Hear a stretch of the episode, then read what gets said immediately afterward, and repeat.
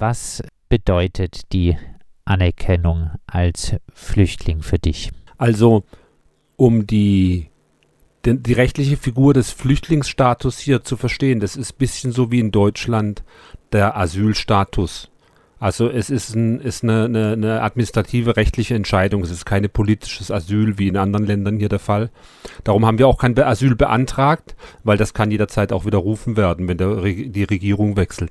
Mit diesem Flüchtlingsstatus haben wir tatsächlich einen rechtlich sehr sicheren Status und können hier nicht mehr ausgeliefert werden. Also es gibt wenige Klauseln, die überhaupt ähm, eine Rücknahme des Status überhaupt ermöglichen würden. Das heißt, selbst bei Regierungswechsel müssten wir eigentlich davon ausgehen, hier bleiben zu können, es sei denn, die neue Regierung würde das Recht brechen, was hier jetzt auch nicht die große äh, Ausnahme wäre, aber äh, solange der politische Druck auf das Land nicht ge gewaltig wäre, würden sie es wahrscheinlich auch gar nicht machen. Außerdem müssten sie uns dann unter rechtsbrechenden Bedingungen nach Deutschland abschieben oder ausliefern. Und das ist vielleicht für die Deutschen dann auch nicht ganz günstig, wenn sie sozusagen äh, Beihilfe geleistet haben zum Rechtsbruch. Also summa summarum, wir haben jetzt einen, einen wahrscheinlich lebenslang sicheren Status hier in Venezuela. Wir können jetzt Papiere beantragen, Führerschein, normales Leben führen, was alle Leute so auch machen. Das Land könnten wir theoretisch auch verlassen, aber dafür haben wir halt keinen Pass. Da müssen wir jetzt noch gucken, ob wir jetzt noch an einen Pass rankommen, ob sie uns den auch geben. Heißt, das Ganze ist jetzt aber durchaus eine Erleichterung für euer alltägliches Leben. Vollkommen. Das ist der totale, der, die totale äh, Veränderung. Klar, wir haben bis vor kurzem hatten wir noch ein Interpol Red Flag Ausschreibung. Also äh, Peter, der andere Kollege, der wurde vor zwei Jahren festgenommen, als er hier im Land geflogen ist, weil Interpol den Haftbefehl erneuert hat und wieder ein System äh, aufgenommen hat, also nicht den Haftbefehl, der kommt ja von den Deutschen, sondern die Red Flag, die, die den Haftbefehl international zur Fahndung ausschreibt, haben die wieder ein System aufgenommen, dann saß der erstmal vier, vier Monate lang im Knast unter sehr harten Bedingungen, bis er, äh, bis der oberste Gerichtshof entschieden hat, dass das keine Gültigkeit hat. Also ja, wir haben jetzt eine Sicherheit und ein ganz, ganz normales Leben sozusagen, wie alle anderen auch. Venezuela unter Maduro ist wohl alles andere als progressiv. Äh, Du hast es schon äh, gesagt, äh, Peter Kraut saß in Venezuela in Haft, äh, was bestimmt keine einfache Erfahrung war.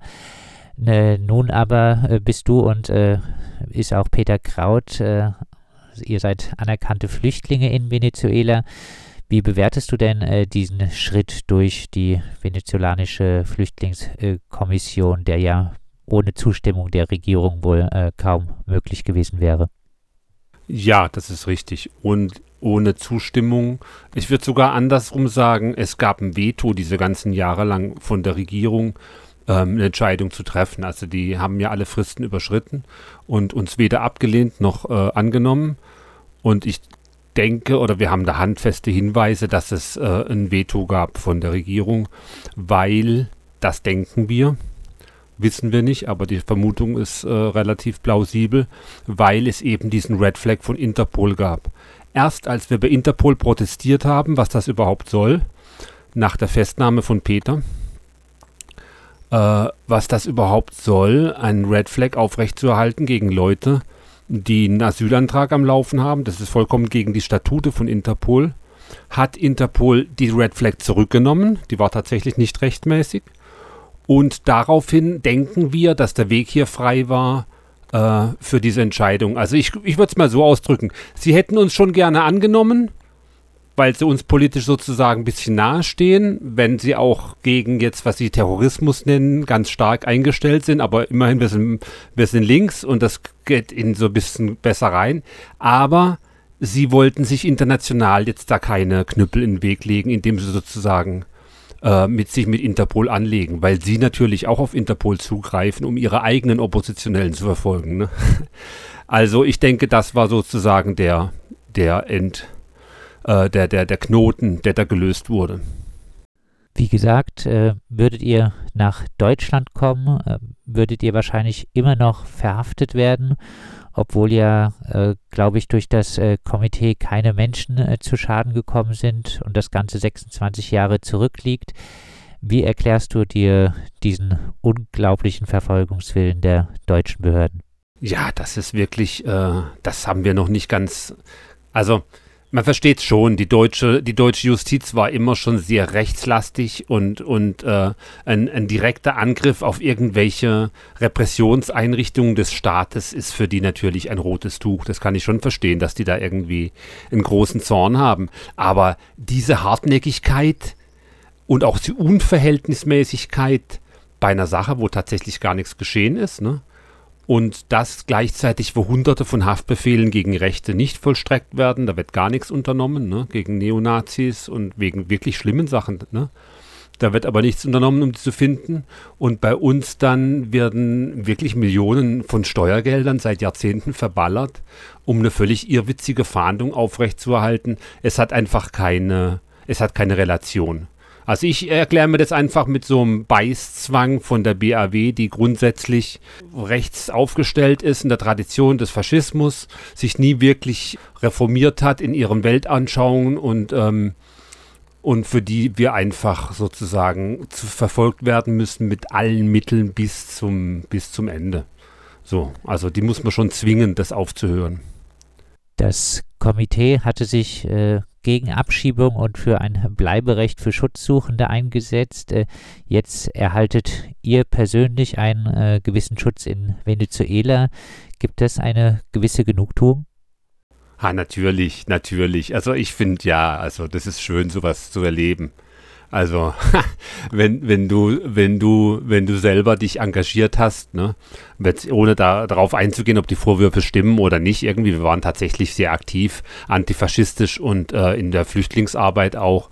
Und ähm, dass wir jetzt sozusagen selbst in den, in, den, in den Nutzen kommen von Aktivitäten, die wir für andere im gleichen Feld sozusagen ausgeübt haben. Also das ist schon eine schöne Sache. Da bin ich echt, für, da bin ich echt ein bisschen glücklich drüber. Mal ganz abgesehen davon, dass wir sowieso glücklich sind, dass wir endlich mal diese Verfolgung so im Alltag hinter uns lassen können und wieder wirklich ein bisschen leben, wie andere das auch machen. Wie gesagt, die euch vorgeworfene Straftat Verabredung zu einem Verbrechen verjährt erst im Jahr 2035. Hast du aktuell noch Hoffnung, äh, nach Deutschland reisen zu können? Nö, nö, gar nicht mehr. Also ich glaube, ich hatte große, nicht Hoffnung, sondern große Bedürfnisse und große Lust, aber äh, meine Eltern nochmal zu sehen und also mein Vater speziell nochmal zu sehen, weil meine Mutter war hier, die ist noch relativ rüstig. Aber ich habe das mittlerweile alles auf, äh, das ist begraben, das ist vorbei. Wir werden Deutschland, wenn dann im hohen Alter nochmal sehen irgendwann, wenn wir dann überhaupt noch Lust haben. Stichwort äh, Lust. Äh, wünscht äh, du äh, dir oder wünscht ihr euch überhaupt eine Rückkehr in ein Land, in dem die radikale Linke eigentlich im Moment äh, kaum in Erscheinung tritt? Naja, also Politik ist ja nur eine Sache. Irgendwie das Leben besteht aus anderen Sachen noch irgendwie. Also Familie, alte Freundschaften wären wirklich Grund genug, dahin zu kommen. Kulturelle Sachen auch. Ich meine, ich liebe deutsches, deutsches Handwerk, ich liebe deutsches Essen. Es ist nicht nur alles schrecklich in Deutschland, ne? Deutsches Bier ähm, können wir auch mit dazu nehmen. Aber äh, tatsächlich, tatsächlich muss ich sagen, also seit dem Corona-Wahnsinn bin ich wirklich ganz froh, dass wir hier sitzen, hier auf der Scholle relativ entspannt. Also ich könnte mir so eine Situation, wie sie gerade seit zwei Jahren in Berlin zum Beispiel herrscht, gar nicht richtig vorstellen. Also ich, ich äh, bin da wirklich sehr froh, dass wir hier in der Pampa sitzen und das alles mehr oder weniger aus der Zeitung mitkriegen oder wenn man einmal ins Dorf geht von Zeit zu Zeit zum Einkaufen. Also schon sehr entspannt. Und politisch gesehen, wie geht's bei euch weiter? Ja, politisch sind wir ja sowieso, seit wir auf Flucht sind, ist man ja, man ist ja dann eh ein bisschen so mundtot. Ne? Man kann ja nicht wirklich äh, sich äußern, weil man darf nicht auf sich aufmerksam machen. Und jetzt haben wir den Flüchtlingsantrag gestellt, denn dann mussten wir auch immer aufpassen, was wir sagen. Allerdings äh, konnten wir, seit wir den Flüchtlingsantrag gestellt haben und sozusagen wieder öffentlich waren, wenigstens in Deutschland uns ein bisschen in die Debatte einmischen. Das war schon eine große, eine große Sache. Ne? Ähm, hier sind wir allerdings sozusagen als Gäste auch äh, sozusagen ein bisschen, haben einen Maulkorb, ne? Also gegen die, gegen die lokale Politik dürfen wir uns nicht äußern. Also wir sind sozusagen ein bisschen hier im im Sonderstatus. Wir dürfen uns weltweit äußern, aber nicht über venezolanische, venezolanische Verhältnisse. Also richtig frei sind wir nicht, uns zu engagieren. muss man gucken, wie man das sonst hinkriegt. Das sagt Thomas äh, Walter. Er äh, und äh, Peter Kraut äh, sind nach äh, fünf Jahren endlich in Venezuela anerkannte Flüchtlinge. Äh, ihnen wurde in der BRD ein Anschlag, äh, ein versuchter Anschlag auf das Abschiebegefängnis in Berlin-Grünau äh, unterstellt. 1995 sollte dieser stattfinden und äh, trotzdem dauert die Repression äh, gegen äh, Thomas Walter, Peter Kraut und äh, auch gegen den im letzten Jahr verstorbenen Bernd Heidbreder bis heute an. Venezuela hat aber jetzt zumindest für ein bisschen Entlastung im Alltagsleben gesorgt.